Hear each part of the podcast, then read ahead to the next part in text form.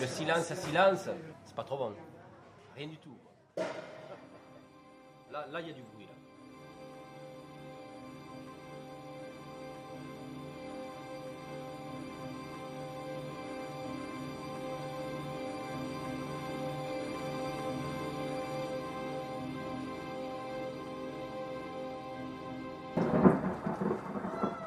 There is no such thing as Le silence. silence n'existe pas.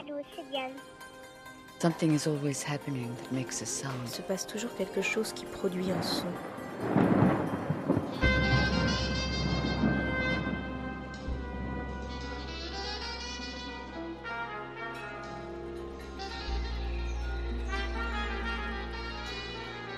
Récréation sonore.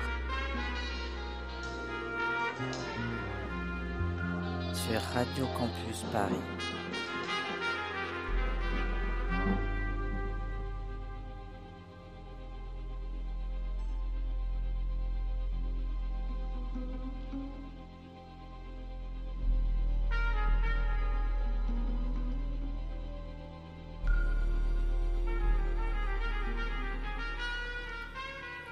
Bienvenue dans Récréation sonore.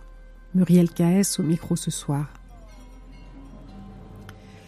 L'automne avance doucement vers la Toussaint.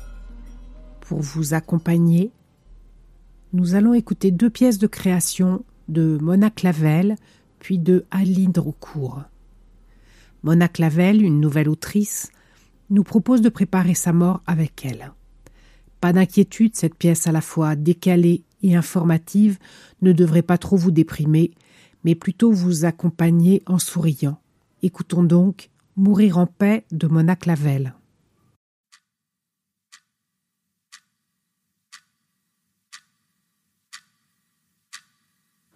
Euh, je suis ravie de, de venir à votre rencontre. Euh, je pense que vous avez euh, pris une décision euh, notable. C'est quelque chose de très responsable. Et je suis très heureuse d'être celle qui va vous accompagner, celle qui vous mettra à l'aise. Alors, en premier, je vais vous demander pourquoi vous avez anticipé vos obsèques. Il y a quelques années, je suis allée voir une pour lui parler de mes angoisses par rapport à la mort. Et j'y suis pas allée très souvent parce que j'étais venue trouver des solutions rapides et concrètes. Mais un jour, la psy m'a dit quelque chose qui m'a marqué. Vous souhaitez tellement tout contrôler que vous voulez contrôler l'incontrôlable, la mort. Et je me suis dit que je tenais là ma solution. Il fallait que je contrôle ma mort pour mourir en paix. Moi je veux mourir de moi derrière les projecteurs. Moi je veux mourir sur scène comme une star de cinéma, chérie. C'est pas ça, je crois, les paroles, mais. Le karaoké, exceptionnel, exceptionnel. Bravo, bravissimo. En vérité, il n'y a pas grand-chose qu'on peut préparer dans sa mort, si ce n'est ses funérailles. Alors j'ai commencé à chercher sur Internet comment préparer mes obsèques, et je suis tombée sur le profil de cette femme, Hélène Brasseur. Et il y avait écrit qu'elle était funéral planeur.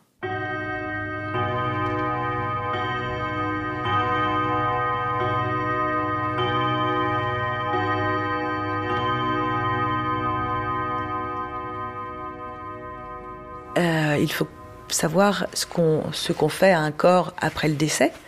Donc il y a plusieurs euh, possibilités. Donc un, euh, les, toilettes rituelles religieuses. Deux, une toilette qu'on va dire simple, c'est-à-dire qu'on va procéder au nettoyage de votre corps, à l'habillage, euh, rasage, maquillage et coiffure.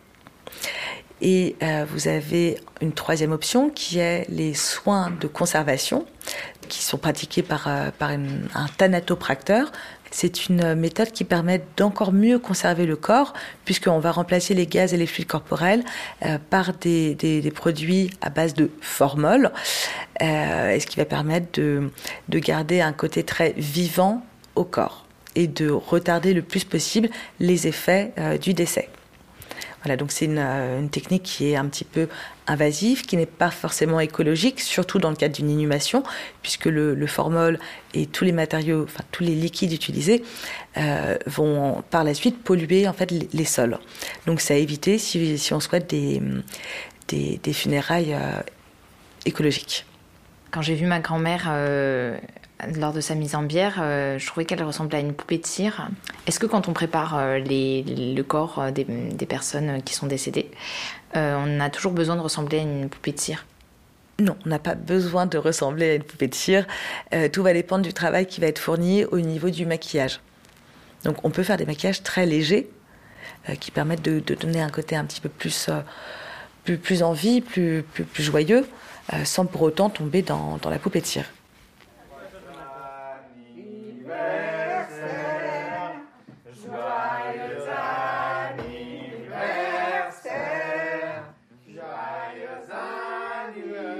J'ai essayé de comprendre d'où venaient ces angoisses par rapport à la mort et je crois que ce qui me tétanise le plus, c'est de ne pas savoir où et quand ça va se passer. Faut dire que avant même d'avoir conscience de ma propre mort, ma mère était déjà angoissée pour moi. Même quand ils étaient petits, mais euh, maman de Laurent, il me disait, mais tu es folle, qu'est-ce que tu fais dans, les couloirs? Pourquoi tu vas dans, les chambres des enfants Parce que tout le temps, je pense que ah, ils vont tourner, ils vont étouffer. Et encore aujourd'hui, c'est le cas. Quand, quand vous partez de chez moi, ça m'angoisse. Quand vous arrivez, vous, vous, vous m'envoyez simplement un message. Disons que l'angoisse de la mort fait un peu partie de mon ADN. Tu as développé l'angoisse de la mort chez tes enfants. Moi, je pense aussi à ta mort, je pense à la mort de tous les gens que j'aime et je pense à ma propre mort.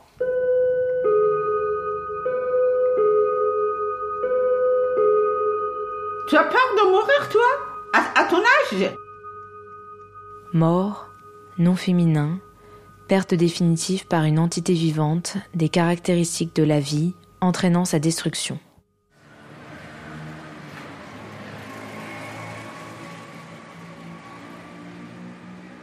Pourquoi est-ce qu'on a peur de la mort? Je pense qu'on n'a pas tous peur de la mort. Des suicidés, par exemple, n'ont pas peur de la mort. Après, c'est une angoisse assez fondamentale quand même, j'ai l'impression. Les religions, elles se sont entre autres baptisées là-dessus, quoi.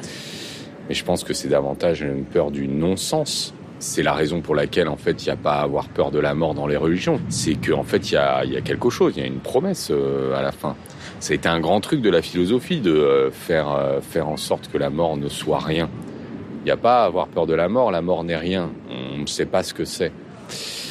C'est la chose dont on pourra euh, jamais faire l'expérience, euh, en tout cas de notre vivant. En France, il existe deux techniques funéraires, soit la crémation, soit l'inhumation. Alors, la crémation, c'est le fait de brûler, de consumer un corps. Certaines personnes euh, utilisent à tort le terme incinération qui est réservé au fait de brûler des déchets ou des animaux. L'inhumation, elle, est le fait de mettre en terre un défunt dans un cercueil. Est-ce que vous souhaitez une crémation ou euh, une inhumation? Alors, euh, moi, je préfère une crémation. D'accord. Avez-vous réfléchi à ce que vous souhaitez que l'on fasse de vos cendres? Je souhaiterais qu'elles soient dispersées.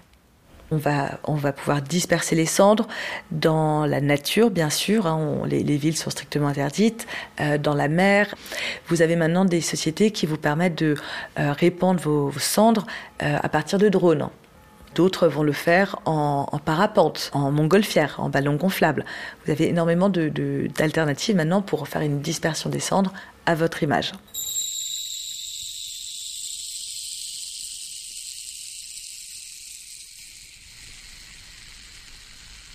Mort, adjectif, qui ne génère pas de retour.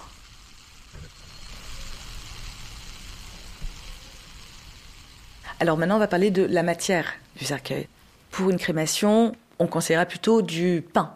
Euh, sinon, après, on a maintenant des alternatives en carton. Le carton se travaille très facilement. On peut imprimer une photo de vous en grandeur nature, on peut imprimer un tableau que vous auriez peint, une photographie euh, que vous avez faite euh, vous-même.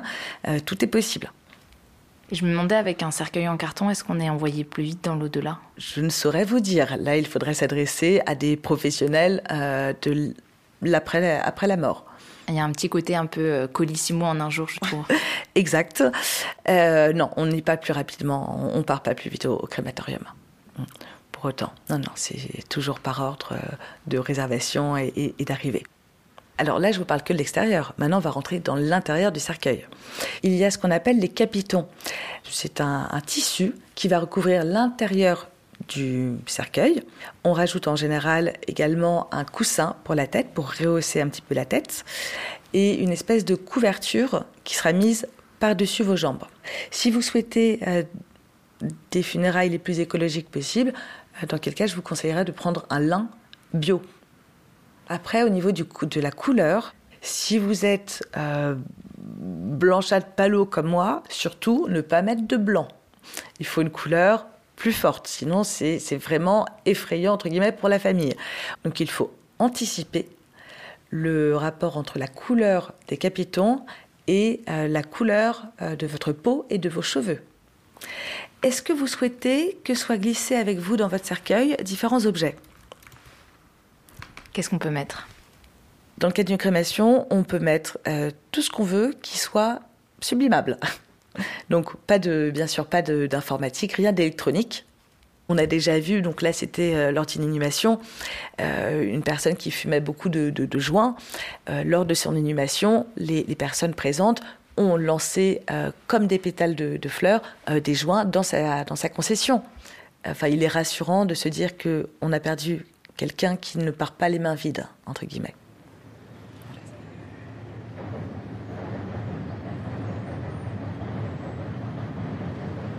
Moi, plus jeune, ado, ça m'est arrivé de me dire euh, si je mourais, qui serait à mon enterrement et qui dirait quoi? Ça vient du fait que à cette époque-là, j'avais un déficit euh, d'amour, d'attention. Et j'espérais que ce moment de la, mort puisse être en fait un, moment qui révèle euh, l'amour, l'amitié que des personnes ont pour moi. Moi, j'y ai pensé sur le même mode que toi effectivement, quand je me représentais euh, ma mort, c'était effectivement représenter mes funérailles. Qui serait là? À qui est-ce que ça ferait de la peine que je sois plus là? Ouais. Et pourquoi on, se représente ça? Si on cherche aussi désespérément euh, la reconnaissance de l'autre, quoi, ou l'amour de l'autre, euh, c'est parce qu'on sait qu'à la fois on peut pas exister sans ça, et en même temps qu'il va bien falloir aussi renoncer en partie à ça pour que pour qu'on soit pas juste euh, l'objet du désir de l'autre, quoi. Peut-être que l'angoisse de la mort, justement, elle est à cet endroit. Elle est à l'endroit euh, du rapport aux autres, du rapport à l'autre. Je peux rester sur ce mystère. T'as le droit.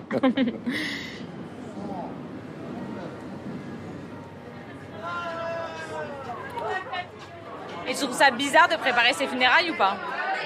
Non, mais tu vois, il y a un truc un peu pharaonique quand même. je trouve que ce qui est important, c'est pas comment la cérémonie se passe, mais c'est qu'est-ce que les gens retiennent et, et surtout, c'est quel est le message dernier que tu veux leur transmettre. En fait, moi, il y a toujours ce truc où moi, je suis un peu pudique, je suis un peu timide. Il y a des trucs que je dis pas aux gens. Et je me dis, si jamais je pars, je regretterais de pas avoir dit des choses à certaines personnes, en fait. À chaque fois que je suis malade, ou je suis alité, tu vois, parce que moi, ça m'arrive rarement, à chaque fois, je pense à mon testament. Ah ouais, alors que je sais qu'il va mourir, tu vois. En même temps, ça me fait un bien fou parce que comme je suis pas bien, ça m'aide à penser à qui je veux léguer ça, qui est important dans ma vie. Et en fait, je fais de l'ordre. Et à chaque fois, je me dis, bon, si je m'en sors de cette maladie, tu écriras tout au propre, tu laisseras un dossier et tu diras, ouais, où trouver le dossier avec tout ce que tu veux laisser. Et je le fais jamais, en plus.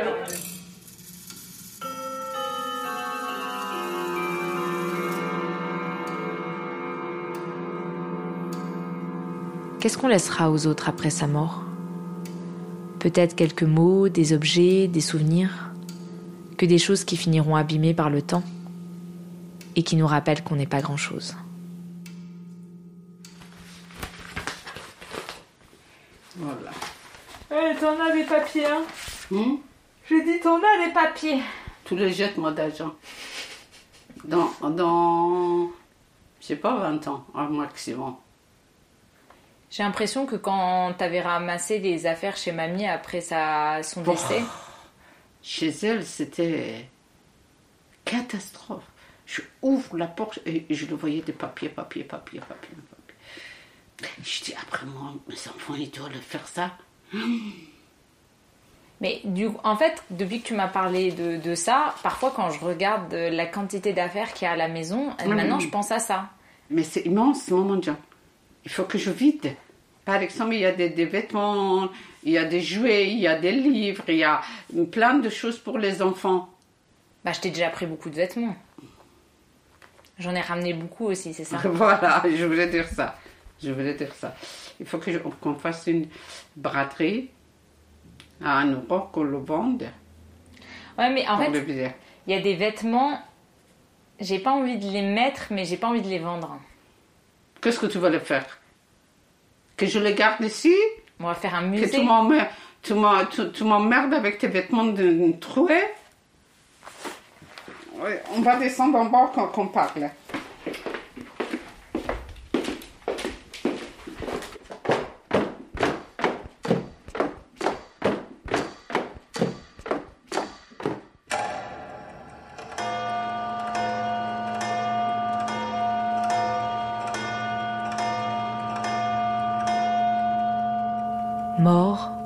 Féminin et masculin, être humain qui est supposé être dans l'au-delà ou qui ne vit plus que dans la mémoire des hommes. On va en venir maintenant à la partie cérémonie même. Les cérémonies, on peut bien sûr donc les organiser dans les salles euh, des crématoriums, mais on n'est pas obligé. On peut organiser ça dans dans d'autres endroits, sur une péniche, dans une euh, salle, euh, dans un hôtel. Euh, on organise la cérémonie en extérieur dans un parc. Le fait d'organiser euh, une cérémonie directement en extérieur peut faciliter un, vin d'honneur ou ce qu'on peut aussi appeler une verrée funéraire. Donc on est vraiment dans, la, planification d'événements comme pour un mariage. On a les mêmes participants, on a un événement entre guillemets unique. Des obsèques, c'est un, euh, c'est un mariage pour une personne. On, ne meurt qu'une fois. Autant réussir euh, notre événement.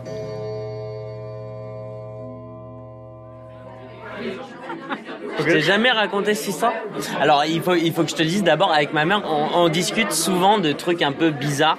Elle me parlait d'une copine à elle de village qui avait une fille qui était attaquée d'une maladie euh, cardiaque. Sans grève cardiaque, cette fille était confrontée à la mort. Elle était au courant elle-même et, ses parents avaient organisé avec elle ses funérailles en fait. Moi, ce qui m'a extrêmement fasciné là-dedans, c'est qu'une, c'est qu'une fille de 10, 11, 12 ans, bah, en fait, soit amenée à avoir la conscience de sa propre mort et qu'elle fasse ça de la façon la plus humble et la plus euh, extrême possible, alors que la plupart des gens ont jamais la conscience de leur propre mort et que c'est déjà un énorme problème social. Elle, si elle organise ses funérailles, c'est pas du tout par pulsion de contrôle. Jamais, en fait. C'est juste par volonté des adultes autour d'elle euh, d'essayer de la faire vivre. Ils lui disent non mais euh, euh, en fait si t'as envie de vivre organise ta putain de funérailles tu vois. Et pour le coup ben ouais en fait tu vas mourir dans deux jours et puis tu gonfles des ballons et tu fais des pancartes avec des arcs-en-ciel et des étoiles tu vois. Tu, tu, tu prépares une boum quoi tu vois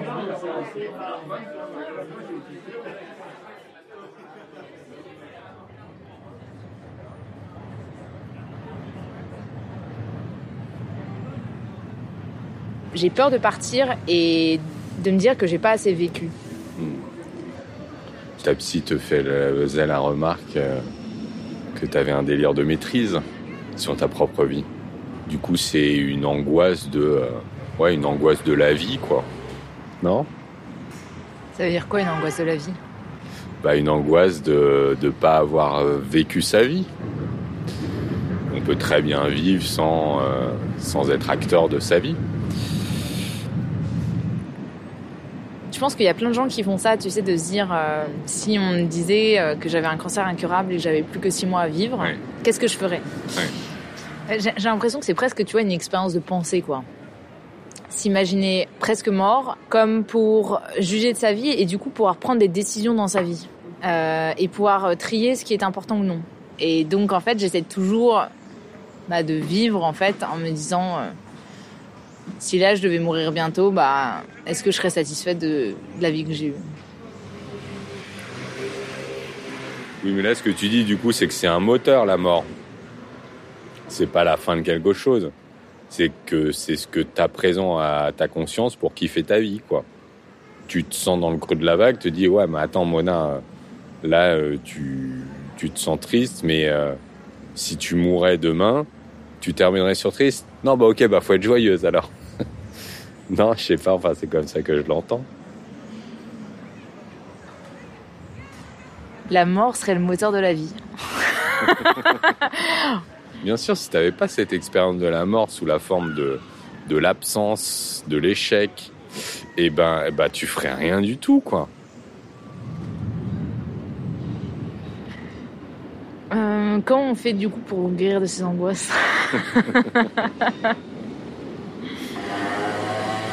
Bah, peut-être que c'est ce que tu fais là, quoi. Essayer de guérir de ton angoisse. bon, good luck.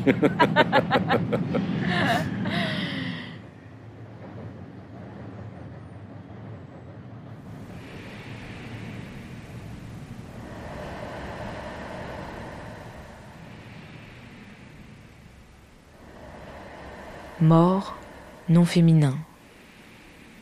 Moteur de la vie.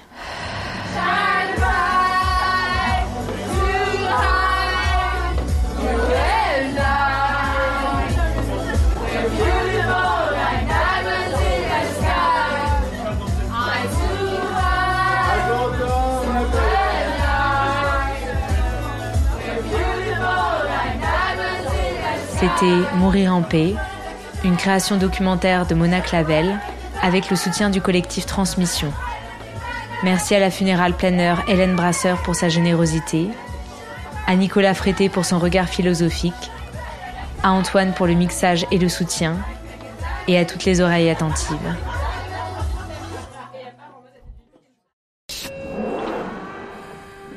Récréation sonore. Alors, Mona Clavel, ton documentaire euh, Mourir en paix, est-ce que tu peux nous dire un petit peu dans quel euh, cadre et à partir de quelle idée tu l'as réalisé? Alors, euh, l'histoire que je raconte dans le podcast est assez proche de la réalité, c'est-à-dire que je suis allée une fois chez une psy pour lui parler du fait que j'avais des angoisses par rapport à la mort, que j'imaginais ma, ma, propre mort, celle des personnes autour de moi et que parfois ça me tétanisait. Et, euh, et, elle m'a dit que à force de vouloir tout contrôler dans ma vie, euh, j'ai voulu euh, contrôler aussi ma mort. Et donc c'est ce que j'ai essayé de, de, mettre en pratique. et de là est né ce qui devait être à la base plutôt une fiction. Et finalement, ne me sentant pas très à l'aise dans la réalisation d'une fiction, euh, je me suis dit que j'allais faire quelque chose qui se rapproche plus euh, d'un docu un peu euh, gonzo, quelque chose où je parle à la première personne et où je suis un petit peu la personne aussi qui tient le micro et qui se balade à droite à gauche pour chercher des informations, pour questionner des personnes. Et finalement, il y a une part de fiction dans le sens où ce que je dis de moi ou ce que je laisse avoir de moi, ça reste toujours une mise en scène. Euh, mais ensuite, il y a aussi un aspect très documentaire euh, parce que euh, il y a des informations factuelles qui sont données dedans qui se rapprochent voilà plus plus du documentaire. Et je précise aussi une chose, c'est que donc un des personnages un peu principaux du documentaire, c'est une funéraire planeur et que en fait elle a été avertie que c'était pour un podcast et que il y aurait forcément un montage qui tendrait à en faire quelque chose voilà, avec un ton un peu humoristique. Donc, euh, en ce sens aussi, euh, le, la funéraire planeur, elle n'était pas dans une posture comme dans une interview classique. Elle savait que c'était amené à être aussi euh, en partie fictionné. Quand je dis fictionné, encore une fois, c'est plus. il y a une mise en scène quoi, qui, est, qui est faite. Alors justement, la particularité, on l'a entendu, c'est que euh, tu arrives à faire de la mort euh, quelque chose d'assez euh, cocasse finalement. comment ça s'est passé justement d'annoncer le sujet et d'annoncer les questions à ton entourage, à cette personne, tu viens de nous en parler, la professionnelle, mais même à ton entourage de dire je vais faire un documentaire sur la mort, mais effectivement, je vais lui donner un, un ton un peu décalé. Comment tu as géré ça? Alors en fait, euh, les personnes de mon entourage qu'on peut entendre euh, dans le podcast, euh, il y a un ami qui est professeur de, philo et donc avec lui on a traité les choses de manière assez sérieuse. Donc lui, il n'y avait pas voilà l'aspect forcément décalé que je lui ai présenté dès le début. Et après, on entend aussi des amis et ma mère. Alors, mes amis, en fait, souvent, c'est des prises un peu en soirée, etc. Donc, moi, j'arrive avec mon micro, j'en fais une blague. Et donc, euh, forcément, bah, les gens euh, prennent le pli. Il n'y a pas besoin de dire qu'en fait, euh, c'est quelque chose de, que je veux traiter d'un point de vue humoristique. Quand quelqu'un vient avec un micro pour vous dire Et toi, tu as déjà pensé à ta mort Dis-moi. Avec un grand sourire en, soirée, forcément, les gens vont pas commencer à parler de, de, choses très tristes. Ils vont plutôt parler de choses eux-mêmes un peu décalées parce que le contexte est décalé. Et euh, pour ce qui est de ma mère, euh, en fait, je lui ai jamais dit de quoi, euh, de quoi je voulais parler, parce que justement, je sais pas, j'avais pas envie d'engager cette discussion avec ma mère, qui est aussi une grande angoissée de la mort, et je voulais bah, garder aussi un petit peu d'un certain naturel dans nos échanges, quoi, qu'elle se sente pas orientée dans, dans ce qu'elle dit. donc en fait, c'est juste des des situations que j'ai un peu provoquées parce que je commençais des discussions avec ma mère où j'avais mon enregistreur, elle le voyait bien. Mais c'est vrai qu'elle n'a jamais trop posé de questions sur ce que j'étais en train de faire. Elle savait que j'étais en train de faire quelque chose, mais euh, elle n'a jamais vraiment été curieuse de savoir qu'est-ce que c'était. Donc euh, j'ai laissé planer ce truc-là et en fait elle a entendu euh, et a compris tout seulement une fois monté et diffusé. Ok, ce documentaire, si j'ai bien compris, c'est ton premier documentaire. Tu l'as réalisé dans le cadre de l'école Transmission. Euh, tu peux nous en dire un mot? Euh, alors c'est pas tout à fait mon premier documentaire parce qu'avant j'avais un, podcast euh, donc sur où je faisais des reportages sur des lieux d'alternatives, mais c'était des formats un peu plus courts et puis c'était bah, assez classique dans, dans, le format. L'école donc de transmission c'est une école libre de la narration radiophonique telle qu'elle se définit. Euh, c'est un espace pour moi euh, surtout euh, de, création et de rencontre avec d'autres personnes qui ont envie d'expérimenter d'autres formes de narration, qui passent par le son, mais le son sous toutes ses formes, donc ça peut être des choses plus ou moins expérimentales, plus ou moins proches du documentaire. Et donc on a été suivi pendant un an euh, donc au départ, euh, on, a, plutôt travaillé euh, en soirée à créer sous contrainte à travers des jeux en petits groupes. Se former, mais se former d'une manière assez ludique, collective. Et les six autres mois de, de, la formation, on a plus été accompagnés donc de manière personnalisée sur nos projets qu'on portait donc pour euh, la fin de l'année. Euh, et euh, ce qui était très enrichissant, c'est qu'on avait des réunions en groupe où on pouvait échanger, écouter ce qu'avaient fait les autres, leur faire leur retour et inversement. Donc voilà, c'était vraiment, enfin voilà, ça a été une expérience en tout cas très enrichissante et que je, souhaite à toutes, à tous, à toutes et à tous. Alors tu vas donner très envie à plein de gens, sauf que l'école transmission fait maintenant ce même format.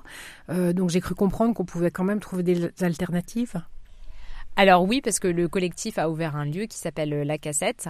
Euh, il y a des stages de création sonore qui sont organisés en semaine, donc on peut apprendre les bases de la création sonore, donc c'est-à-dire de la prise de son jusqu'au mixage, en passant par le montage. Et l'idée, c'est de ressortir de la semaine avec une création. Donc ça peut être voilà un autoportrait sonore ou une création sonore à partir d'une photo. Ça, c'est les formats les, plus longs. Il y a aussi des formats euh, d'initiation plus courtes sur, euh, sur une journée. Mais de manière générale, euh, la cassette, c'est aussi un lieu ouvert pour toutes les personnes qui voudraient venir, se rencontrer entre elles. parce que souvent, c'est. En tout cas, moi, c'est ce que j'ai vécu quand j'ai fait mon podcast. On est assez isolé quand on, est en, quand on fait du podcast de manière autoproduit. Et on a besoin un petit peu d'avoir de rencontrer des gens qui sont dans la même situation, avec qui, à qui on peut faire écouter bah, nos créations. Et donc euh, la cassette, c'est un espace euh, pour. Et euh, je sais qu'ils ont la volonté de lancer des formats d'accompagnement sur plusieurs mois.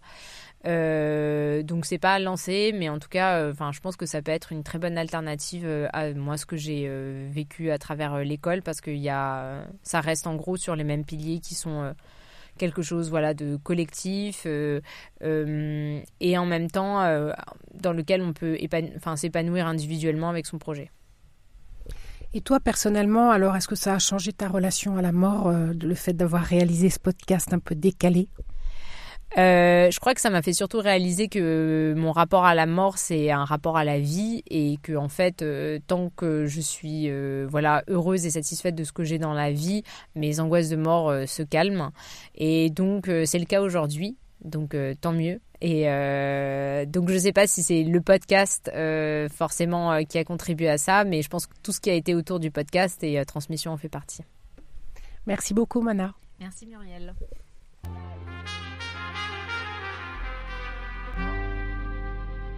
Récréation sonore sur Radio Campus Paris. Anne-Lyne Drocourt nous propose une création sonore délicate à l'écriture et la composition ciselée comme elle sait si bien faire. On écoute La mort de Madame S de Anne-Lyne Drocourt. Ce matin, à 6h47, la voisine est morte. La voisine du rez-de-chaussée. Je l'ai vue qu'une seule fois.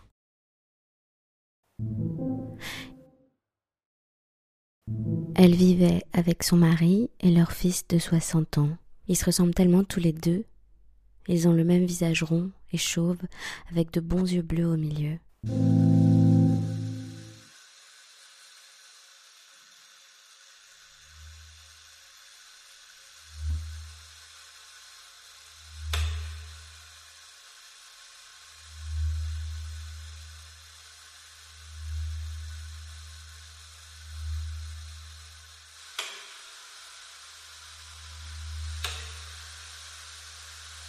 Ce matin à 6h47. C'est les voisines qui me l'ont dit, les voisines du premier et du troisième étage. On a posé une bougie allumée sur la boîte aux lettres avec une carte sincère condoléances. On a posé une bougie allumée sur la boîte aux lettres avec une carte sincère condoléances.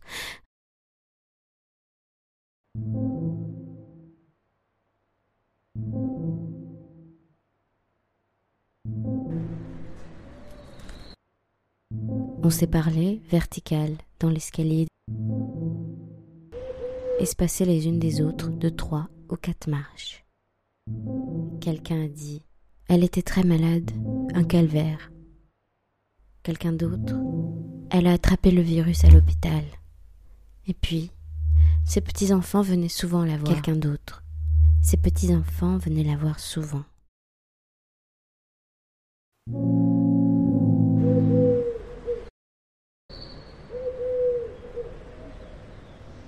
Moi, je me demandais qui avait eu le temps d'aller trouver une carterie avec tout qui est fermé dehors pour aller acheter la carte sincère condoléances.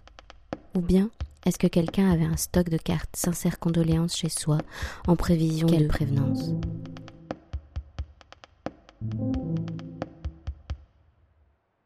Plus tard, le fils m'a dit On ne peut pas l'avoir. Puis, L'office sera jeudi matin à Saint-Michel. J'ai dit, c'est difficile. Et puis, on est au deuxième si vous avez besoin de quelque chose. Il a dit, merci. Merci, madame. Et en même temps, il regardait mes jambes nues. J'ai pensé, c'est drôle. Ce matin, je pensais à tous les petits morts alentour qui explosent comme du pop-corn avec un plop à peine audible et une odeur salée sucrée. Quel silence.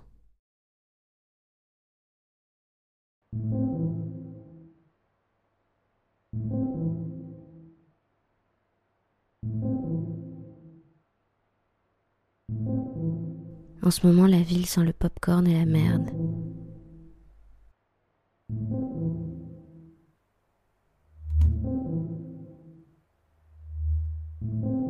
Quel silence.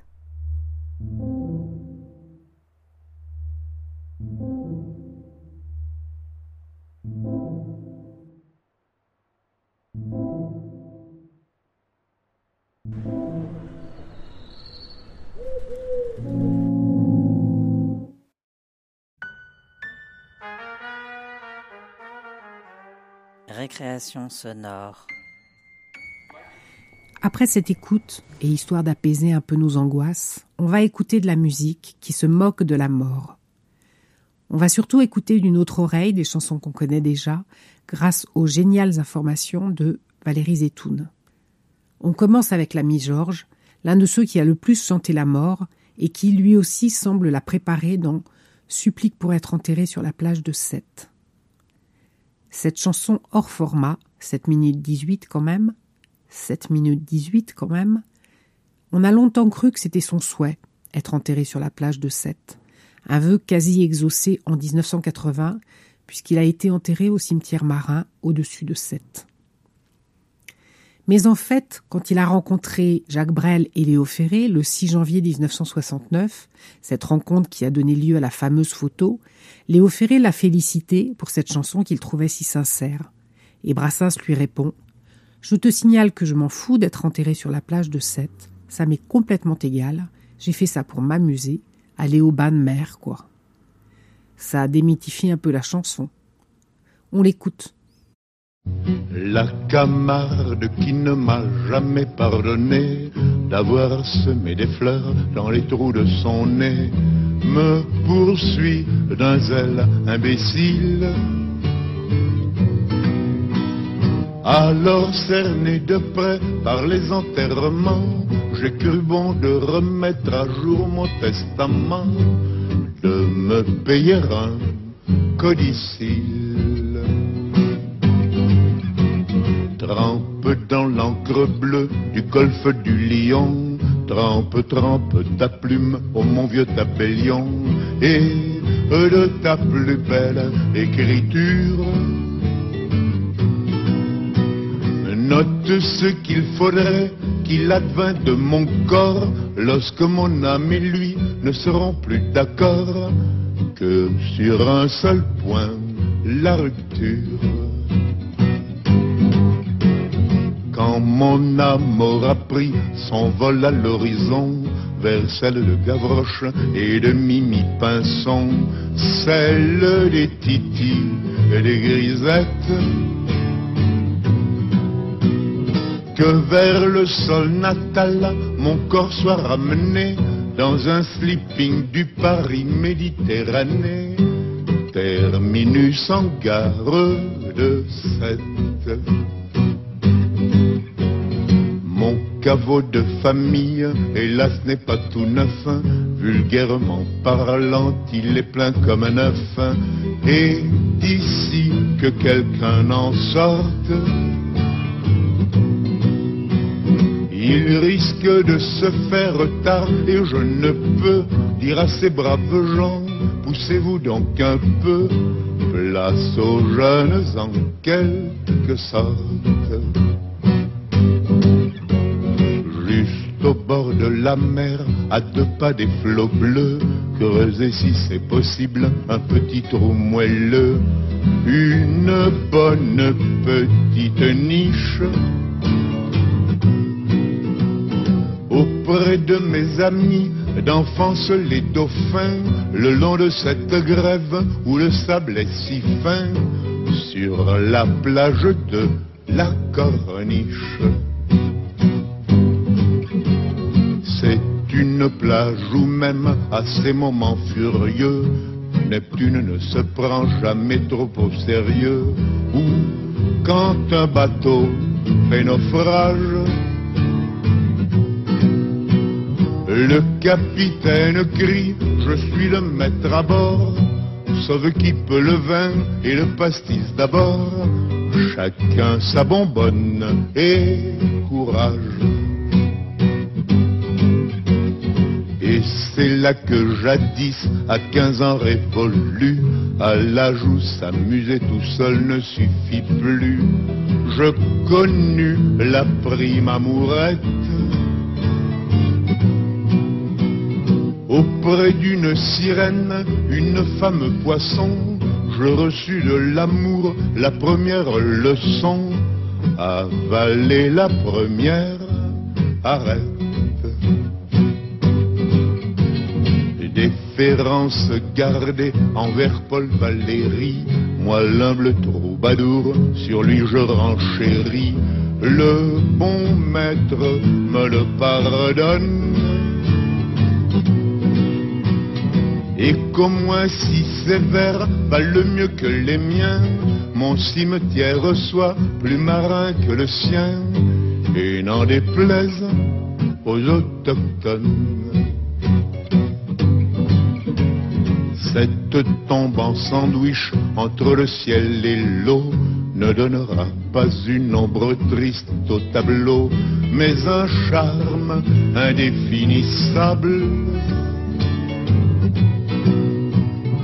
Les baigneuses s'en serviront de paravent pour changer de tenue et les petits enfants iront chouette un château de sable. Est-ce trop demandé sur mon petit lopin? Plantez, je vous en prie, une espèce de pain, pain, parasol de préférence, qui saura prémunir contre l'insolation les bons amis venus faire sur ma concession d'affectueuses révérences. tantôt venant d'Espagne et tantôt d'Italie, tout chargé de parfums, de musique jolie, le Mistral et la Tramontane. Sur mon dernier sommeil verseront les échos de Villanelle un jour, un jour de fandango, de tarentelle, de sardane. Et qu'en prenant ma butte en guise d'oreiller, une ondine viendra gentiment sommeiller, avec moins que rien de costume. J'en demande pardon par avance à Jésus, si l'ombre de ma croix s'y couche un peu dessus, pour un petit bonheur posthume. Pauvre roi Pharaon, pauvre Napoléon, pauvre grand disparu gisant au Panthéon, pauvre cendre de conséquences. Vous envirez un peu l'éternel estivant qui fait du pédalo sur la vague en rêvant, qui passe sa mort en vacances. Vous envirez un peu l'éternel estivant qui fait du pédalo sur la vague en rêvant, qui passe sa mort en vacances.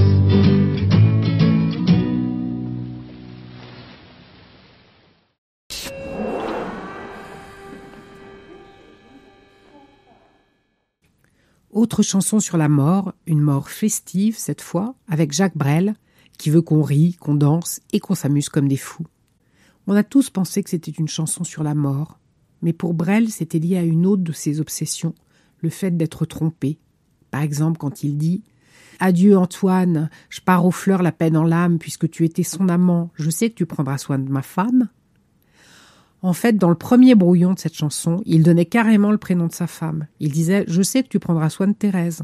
Et ça change tout à l'écoute de cette chanson.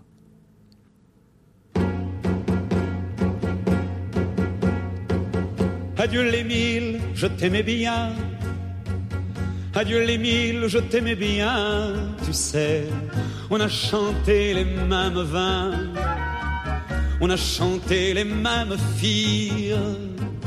On a chanté les mêmes chagrins. Adieu les mille, je vais mourir. C'est dur de mourir au printemps, tu sais. Mais je pars aux fleurs, la paix dans l'âme. Car vu que t'es bon comme du pain blanc, je sais que tu prendras soin de ma femme. Et je veux qu'on rie, je veux qu'on danse, je veux qu'on s'amuse comme des fous. Je veux qu'on rie, je veux qu'on danse quand c'est qu'on me mettra dans le. Adieu curé, je t'aimais bien. Adieu curé, je t'aimais bien. Tu sais, on n'était pas du même bord. On n'était pas du même chemin. Mais on cherchait le même port. Adieu curé, je vais mourir. C'est dur de mourir au printemps, tu sais, mais je pars aux fleurs à la paix dans l'âme. Car vu que t'étais son confident, je sais que tu prendras soin de ma femme. Et je veux qu'on rie, je veux qu'on danse, je veux qu'on s'amuse comme des fous. Je veux qu'on rie, je veux qu'on danse quand c'est qu'on me mettra dans le trou. Adieu l'Antoine, je t'aimais pas bien. Adieu l'Antoine, je t'aimais pas bien, tu sais, j'en crève de crever aujourd'hui. Alors que toi, tu es bien vivant et même plus solide que l'ennui. Adieu l'Antoine, je vais mourir. C'est dur de mourir au printemps, tu sais, mais je pars aux fleurs, la paix dans l'âme. Car vu que t'étais son amant, je sais que tu prendras soin de ma femme. Je veux qu'on rie, je veux qu'on danse, je veux qu'on s'amuse comme des fous. Je veux qu'on rie, je veux qu'on danse quand c'est qu'on me mettra dans le trou. Adieu ma femme, je t'aimais bien. Adieu ma femme, je t'aimais bien, tu sais. Mais je prends le train pour le bon Dieu. Je prends le train qu'avant-tien. Mais on prend tous le train qu'on peut. Adieu ma femme, je vais mourir. C'est dur de mourir au printemps, tu sais. Mais je pars aux fleurs, les yeux fermés, ma femme.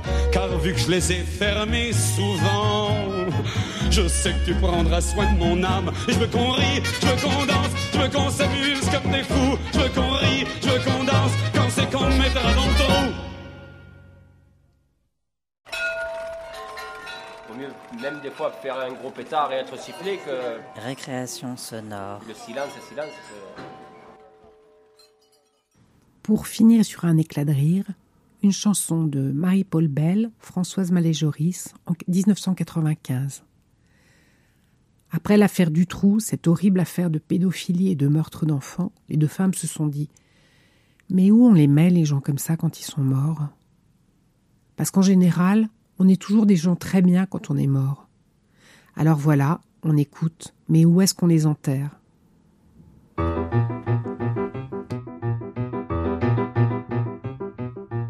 223 épouses parfaites, 316 maris dévoués. Et quant aux bonnes mères, aux excellents pères, on ne peut même pas les compter. 140 députés honnêtes, 213 excellents voisins. Dans les cimetières, y a qu'à lire les pierres, ce sont tous de petits saints.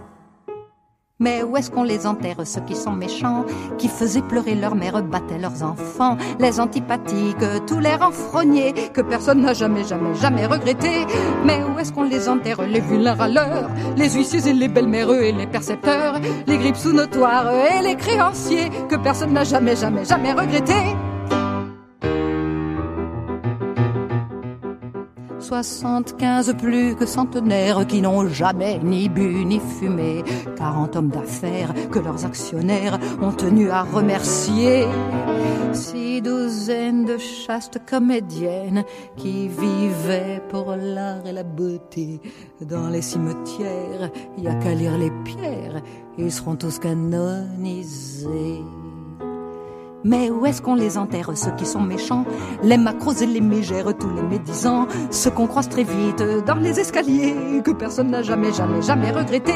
Mais où est-ce qu'on les enterre, les gagas, qui vous parlent des heures entières de leur estomac, les envieux chroniques et les constipés, que personne n'a jamais, jamais, jamais regretté. Mais où est-ce qu'on les enterre, les gens des guichets, qui se servent d'un formulaire pour vous torturer, tirant minuscule, petit chef raté, que personne n'a jamais, jamais, jamais regretté. Mais où est-ce qu'on les enterre, ceux qui sont méchants, qui faisaient pleurer leur mère, battaient leurs enfants, les antipathiques, tous les renfrogniers, que personne n'a jamais, jamais, jamais regretté, que personne n'a jamais, jamais, jamais regretté. Récréation sonore. C'est la fin de cette émission de récréation sonore sur Radio Campus Paris. N'hésitez pas à écouter cette émission sur notre site radiocampusparis.org ou sur les plateformes de podcast Spotify, Apple et Google Podcast. À la semaine prochaine.